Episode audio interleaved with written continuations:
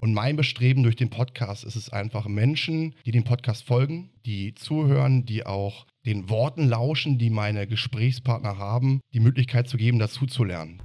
Wenn du nicht willst, wenn du nicht brennst, wenn du Ja. nicht heiß bist, wenn du nicht Gas geben willst, wenn du es nicht willst, dann wird es nicht passieren.